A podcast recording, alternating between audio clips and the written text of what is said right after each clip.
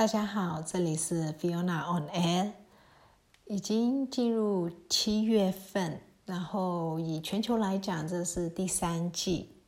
呃，但是以缅甸来讲，我们是进入雨季。缅甸跟全球在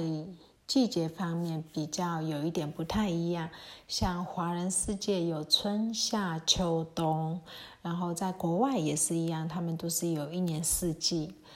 可是，在缅甸，我们只有三个季节，那每一个季节差不多是有四个月。我今天就是要跟大家介绍一下缅甸的季节，呃，包含节庆。那我们有一年三季，大概是分凉季，就是有一点凉凉的冬天，然后再来是夏天非常炎热，接着是现在的雨季。那我为什么说是凉季呢？因为如果是在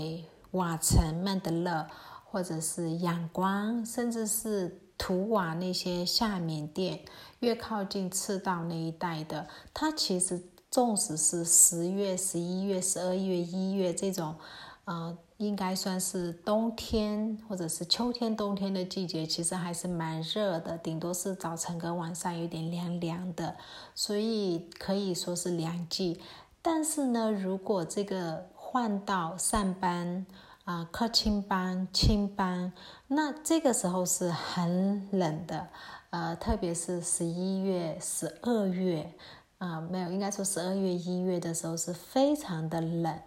那我印象很深，就是很多客人，呃，外国的西方背包客，他们都想象说东南亚就是热，嗯，因为东南亚跟热几乎是等号的，呃，所以他们来缅甸来旅游的时候，身上带的也都是很，呃，轻薄的、很凉快的衣服，有点像海滩裤之类的那种轻便装，然后可是。他们来到伊雷湖，从仰光搭大巴士、搭夜车到伊雷湖的时候，啊，是早上凌晨，可能是四点、五点、六点，那时候其实好冷呐。如果是十二月、一月。啊，出来温度气温可能会在十度左右，所以是非常的寒冷。然后他们都会骂脏话，觉得干我是来东南亚，怎么会这么冷？因为没有备外套，所以穿着非常薄的单薄的衣服的时候就很生气。然后他们进来到我们的青旅的时候，有热咖啡喝，就非常的开心，好怀念那些日子哦。我们回到凉季或冬季，那这季节是从十月，呃，应该十月初到二月初，这个都算凉季、冬季。那这个是一个丰收的季节，我觉得在每一个国家都一样，全球都都是丰收的季节，所以会有很多的节庆，缅甸也不例外。呃，在这个时间点呢，我们会有天灯节，呃，在冬至非常的。有名那个天灯是不像平息那种小小的许愿天灯，它是也不像热气球那种可以搭乘的，但是它的体积是有热气球这么大。然后呢，就只有天灯就升上去了，但那天灯会被装饰的非常漂亮。有两种，一种是纯属许愿的天灯，那只会有一些。呃，装饰画的，用手绘的一些佛祖啊，或者是自己名人的画之类的。然后另外啊，还有一些那种蜡烛会点蜡烛，所以有时候会有一些意外，因为天灯飞上去，风向啊什么，那蜡烛可能会烧到布，然后就会烧起来，就会掉下来，或者这个危险。这个还不算太危险，比较危险的是那个天灯会挂上。啊，烟火就是一零一大楼那种烟火，那那烟火其实是有好好多的，它是非常多的烟火，你可以想象有一定的危险度。那天灯升上去之后，你就可以看到那烟火是从天空中，因为你已经看不到灯了，但是天空中一直撒烟火下来，所以非常非常的漂亮。但这是在成功的前提下，如果今天是失败的话。这个天灯就会掉下来了。那常常有公安意外。那这个天灯最出名的地方是在东芝，就上啊南上班的东芝，它是最原始的，因为这是一个善族的一个节庆啊。近年来的话，在呃北上班的拉秀啊，还有曼德勒省的梅缪边乌伦，边乌伦其实它的整个气候各个方面、地理位置，它应该属于上班，只是被。规划在曼德勒省里面，那都有一些呃天灯的节庆。这个也是我们旅游观光业很大的重头戏。每一年这个时候都是一房难求，就真的是客满，然后你要在好久以前就提前定位。就算是国外的人，他的包含没有车票、没有床位，都会有这个问题。我记得我们在二零一六的时候，是客人都说我愿意睡在客厅大厅，就是没有没有床位可以给客人，完全没有。然后那车票就是完全没有车票的状况啊！每一天晚上，大家都会从英雷湖，然后到东芝去参加这些节庆。就是非常的热闹，算是上班一个非常重点式的节节令。然后另外一个，我我其实应该先介绍点灯节，可是点灯节相较于天灯节在国际的知名度没有那么高，所以我就先介绍天灯节。那点灯节呢，它是呃在佛教里面，我们有一个瓦俗，瓦俗就是呃佛祖好像到。天上还是哪里去去演讲讲说他的那个呃弘法嘛，就是讲讲一些呃宣扬一些佛法，然后他从那里回来呃人人间，然后是点灯节，所以人们就是在门口点灯欢迎佛祖回来。那他是去那里三个月，就是那三个月刚好就是缅甸的雨季，其实也有点类似。这个点灯节到来，就是缅甸雨季基本结束了。点灯节在全国各地都会庆祝啊，基本是以点蜡烛为主。那家家户户会在自己的呃家门口会。会点一些呃造型非常可爱的灯笼。我们小时候会有一些小兔子的啊啊小猫咪的灯笼，可以拖的，可以挂的，可以拉的。其实有点像中国的元宵节，你会有那个灯那种感觉。那这个是缅甸的点灯节啊，这个刚好跟伊雷湖里面的五佛寺会重叠。那五佛寺的。那个节日在国际的知名度不高，可是国内的知名度也非常高。这个时候的英类的呃游客，国内游客也是非常多。那五佛寺的呃节庆的话，它是那在英利湖里面的五尊佛里面四尊佛，他会到各个英利湖的各个。呃，村去有有点类似马祖的出巡那种感觉，他就出巡。出巡那特别之处是，呃，他出巡的那一艘非常非常大的呃船，是大家会用用脚去拉它，不是用手划船，是用脚划船拉它。那也会有每一艘船可能大概有上百个呃。船夫吗？上百个人站在那里，然后用脚划船比赛，是用脚划船的比赛。这就是比较有一点噱头，对，包含在缅甸国内的其他地区的人都是很特别的一个景景象，所以也吸引很多的观光客跟些进香团来英雷湖这，在这个点灯节的期间。这两个节庆过后，其实也有其他节，那我就先不不琢磨太多。所以我们的凉季呢，大概是十月底，呃，十月初到二月初。二月初呢，夏天快来了。二月初其实也是，呃，一般来讲是农历新年的时间，但是也是缅文学校呃期末考的时候。那我记得我们小时候就是每一次都是。缅文学校考试都刚好在啊农历新年那个阶段，或者是新年后就很生气。我们会希望在新年前，有时候会在新年前这样子，我们就考完试还可以跟着家里去玩。因为我是在瓦城长大的，我们就是会去金多院呐，一些佛寺，在过年的时候会去那里。那可是如果是刚好遇到美文学校还没有考试的话，过年就只能待在家里，或者是去学校上课，就会很不准。那二月开始之后，就是考完试就是暑假，我们的暑假很长，呃，差不多是从二月底。到五月底，那这整个阶段其实非常非常热，非常的热。所以有什么季节？就是有四月最重要的泼水节。泼水节是全国各地都有啊。那最重要的地方就是曼德勒，曼德勒因为它刚好有那个皇城，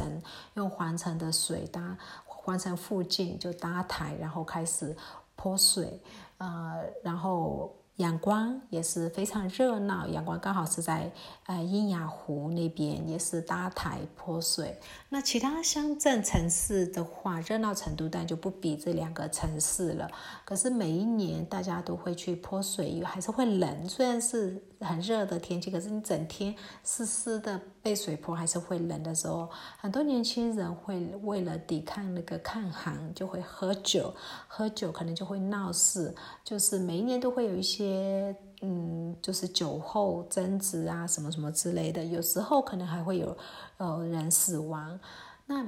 嗯呃，我们在二零一九的时候，伊雷湖首次举办水上。呃，泼水节非常热闹，也非常成功。第一次举办就非常成功了，但很可惜，二零二零年大家知道有新冠疫情，我们当然就不能办了。二零二一就更不用讲了，不只有新冠，还有政变，所以当然没有这个水上泼水节、湖上泼水节。二月是我们的初春，所以这次的革命，大家也是以初春革命来命名。那但翻成中文或者翻成英文，都会变成春季革命、春天革命。接着，在这个夏天，还有一个非常重要的一个节庆是玉树节。因为非常非常的热，所以在五月的时候，那些树几乎都快干枯死了。那缅甸很多人都是佛教徒，那佛是在菩提树下得到的。那缅甸有很多很多的菩提树，特别非常非常大，那种跟神树等级一样大的那些菩提树呢，存在于很多的小镇或者是甚至乡村都会有。那个是树的下面都会有一些贡品啊，供奉这个菩提树。五月的月圆日，缅甸我们叫啊那尤嗯拉比尼。这一天呢，各邻里的帅哥美女都会穿上非常漂亮的传统服装，然后绕就是带着水绕着那个菩提树，然后为树浇水，我们就称之为玉树节啊，主要就是让树不要死掉。这是一个在缅甸算蛮重要的一个节庆，当然去年跟今年也都没有举行。接着呢，在六月我们有一个考试节，那这个考试是针对僧侣的，就是缅甸好多和尚超多的，但有很多假和尚，也有真的和尚。那他们就是要念书，然后他们需要考试，在六月的时候会考试。我们这边有一个非常盛大盛大的考场。呃，方圆百里内的和尚都会来这边考试，所以可以看到那种他们对这个考试，其实跟高高考或者联考没有差太多，都超级认真的，非常认真的去考。然后，呃，当他通过这个考试的时候，备受家族还有邻里的推崇崇拜，啊，人们会带着鲜花来。铺在那个和尚会经过的那条道路上面，就让他们可以踩着花过路过，这样子是，呃，不是每一个城市都有，只有少部分城市有。主要是以宗教比较盛行的，有很多寺庙得道高僧的地区，它会有举办这种考试的，有考试场这样子。那夏季过了以后，就进入雨季。雨季在阳光或者是图瓦、伊洛瓦底省这些地方，嗯，还有若开这些临海地区的那个雨季，就真的是一直在下雨，一直在下雨。可是像在上班，呃，克钦邦、庆邦。然后这些地方是该省、石阶省，这些地方是雨没有那么多的。我们的雨季比较像是，呃，会下雨，每一天可能都会下，下个早上会出下一下，然后太阳会出来，下午再下一下，太阳又会出来，大概是这样子的状况。所以在上班呢，雨季不会非常的不舒服，因为它你不不太会容易一整个星期看不到太阳那种雨季，它是呃整天都会有太阳会出来一下的，所以感觉还蛮舒服的。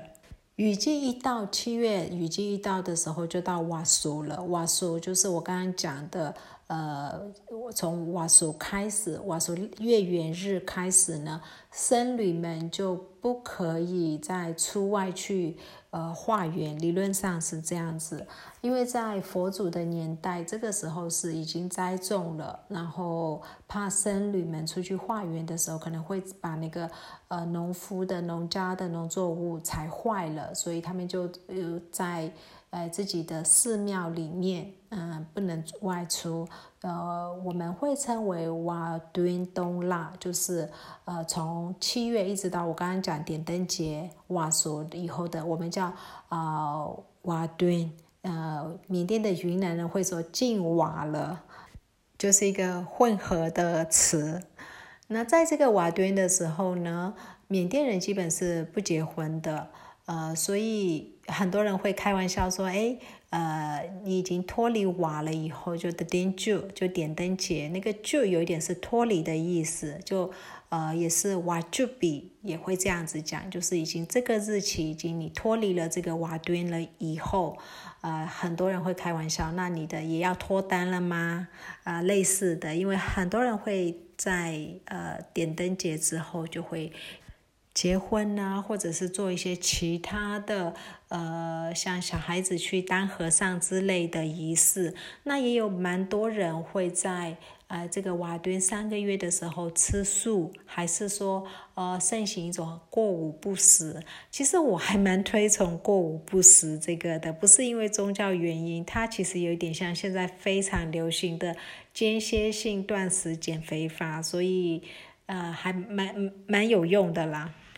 就是你也蛮有精神的，我个人蛮推崇这个间歇性断食减肥法的，不是为了减肥，但是他吃了以后人会蛮精神。OK，我们拉回到正题，开始七月开始到雨季了以后呢，就雨非常多，然后缅甸的那个公共设施做的不够好啊，下水道啊，或者是河川的那种，呃。整治都非常的差，所以每一年的雨季都会有非常多的公安意外。那最让人印象深刻的，一定都是克钦邦玉石翡翠矿场的那些公安，每一次死都是非常多，就是一定是两位数的人被活埋，呃，因为土石流，呃。这这一类的事情会非常的多，呃，我们缅甸话有一句话叫“哇苏哇考一胖胖”，哇苏是一个月，就是七月到八月这个月，哇考也是呃八月到九月这个月，它的意思就是在哇苏跟哇考这两个月的时候，一胖胖就是水。江水滔滔，大概是这些，就是雨是一直不断不断的。那每一年的这个时间，就是灾情会非常多啊。那它也是呃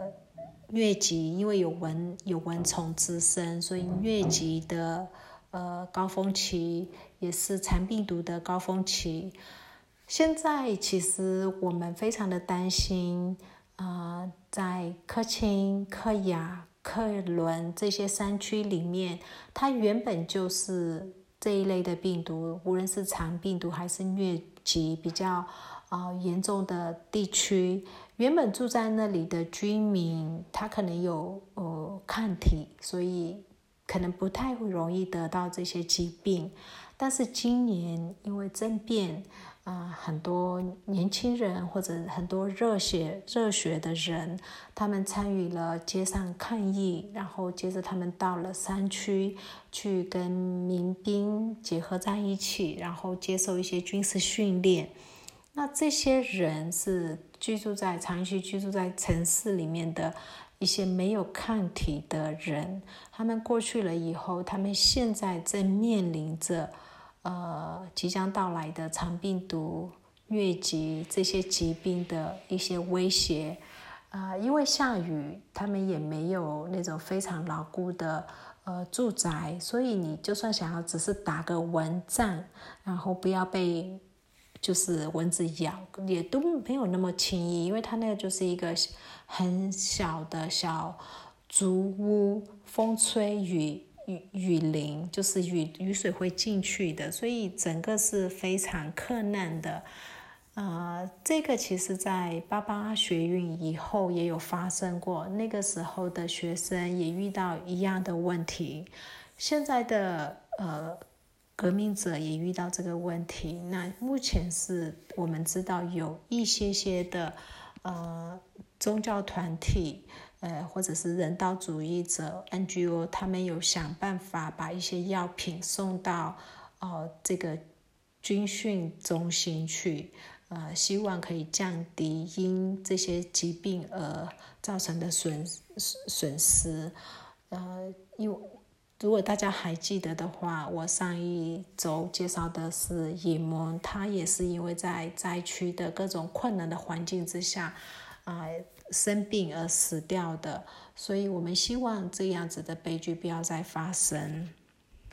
除了刚刚跟大家讲到的传统每一年都会有的季节性疾病以外，现在缅甸还有一个跟全球一样面临的新冠病毒。那缅甸的第三波比第一波、第二波要来的凶猛。因为他已，我觉得我不想用失控来形容，因为没有在控制，完全没有在控制。当第二波、第三波开始有一些数字，从印度的非常严重的状况，到印度已经有一些传染到庆邦了，呃，庆邦的部分就是边界的一些城镇开始有呃症状者出现了以后，其实就不应该开学，可是。呃，军方为了要表现一切正常，所以他强势要求复刻，复刻了以后，那个也是一个呃感染源。然后现在在吉林庙，就是从庆邦到缅甸，就是平原区的最重要的一个城市格雷缪，那里的死亡人数，那里的呃医疗已经瘫痪。除了那个以外，拉秀，拉秀是在也。滇就是跟缅甸边界，滇缅边界最大城不是木街，再来就是拉秀，拉秀也是医疗资源已经崩溃了，很多确诊者被要求回家自自行隔离。那如果家里环境还 OK，他可以隔离，可是有很多缅甸家庭是没有所谓的自己的房间的，那样隔离他整家都一定会中的。说整个状况其实是。呃，到底有多少人有新冠病？我们不知道，因为没有，一定要有症状了，你去测试，你还要等很久。你跟他讲说你有这个病毒，他来测试到他告诉你你确实确诊或者是没有确诊，这都拖很久。然后确诊了以后呢，没有没有办法医治，就直接送你回家，这些都。不只是拉秀、格雷缪，连瓦城很大的缅甸第二大城市，瓦城的呃缪朵医院，就是那个应该叫市府医院，它不是真的市府，它是私人医院，可是它名称叫市府。市府医院里面的确诊病患非常多，我个人的认识的亲友，他是因为其他疾病，所以到那个医那个医院去。住院，他进去的时候是没有新冠的，但是他在院内被感染了，所以院内已经交叉感染。然后你要买一个氧气筒、氧气瓶，是呃大概都是呃二十几万的，呃这这不是一般小老百姓能够付得起的。到目前为止。不管是哪一个县市，我们不知道。如果你有症状，到底要通知谁？你去呃医院，到底要找谁？然后据有经验的人的讲述，去了医院，医生也是一团乱，因为很多比较有经验的医生都参与公民不服从运动，现在留下来的都是可能经验没有那么好，或者是他已经。负荷不了了，所以你找不到你要跟谁讲这件事情。然后在市场上面，呃，比如说市集上，嗯，的政府有来贴文宣，呃，你一定要戴口罩，一定要怎么样怎么样。但是没有像第一波、第二波有人稽查，没有稽查的时候没有落实，所以那个整个市场就就是一个乱糟糟的。状况，那像拉秀啊、木街啊这一类的，他可能就把市场整个关了，呃，因为他们的病例确实是太多，连连那个大陆的街告他也封城了，呃，因为跟木街非常近，木街的案例一直在上升的时候，街告就封城了。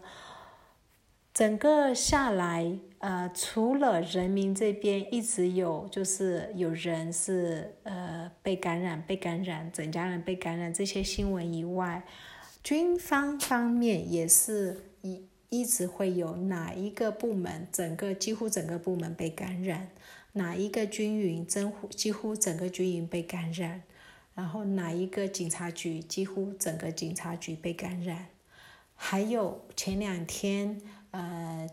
七月一号还是二号的时候，呃，军方因为国际的强大的压力，所以他释放了五零五政治犯，他释放了大概两千多人。那这两千多人出来了以后，